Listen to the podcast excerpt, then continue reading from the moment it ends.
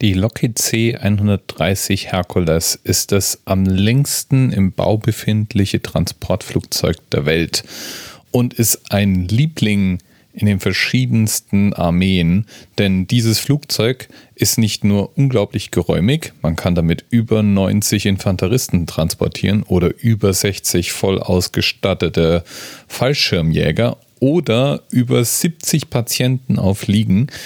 Nein, es ist auch ein Flugzeug, das auf völlig unbereiteten Pisten starten und landen kann und Lottle-fähig ist, was so viel heißt wie dieser Flieger kann besonders kurze Bahnen zum Starten und Landen benutzen. Es wird schon seit dem Jahr 1954 gebaut und mit zweieinhalbtausend ausgelieferten Modellen ist es wirklich konkurrenzlos erfolgreich.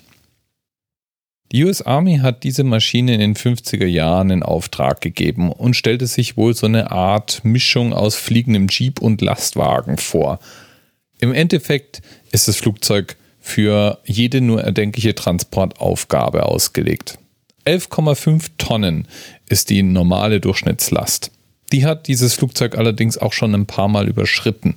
Die prominenteste Geschichte ist die einer Evakuierung im Vietnamkrieg, wo die Maschine mit über 400 Menschen beladen war, 32 davon alleine vorne im Cockpit.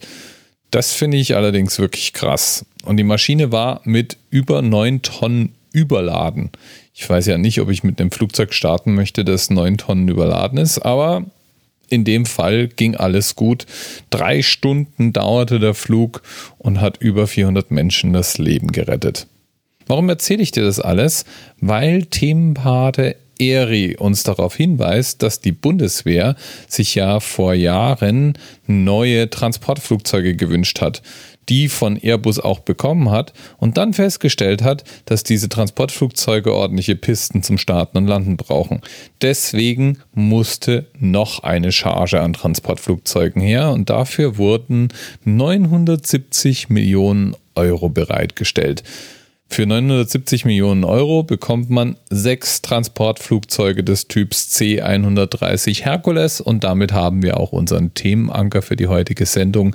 Lieben Dank an Themenpate Eri und einmal mehr bin ich tief beeindruckt von dem, was Militärtechnik kann.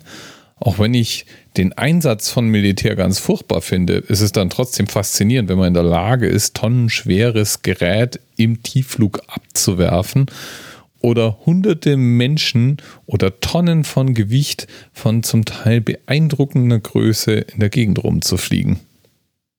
Bis bald. TMRS 10, 9, 8. The experience of 47 individual medical officers. Was hier über die Geheimzahl der Illuminaten steht. Und die 23. Und die 5. Wieso die 5? Die 5 ist die Quersumme von der 23.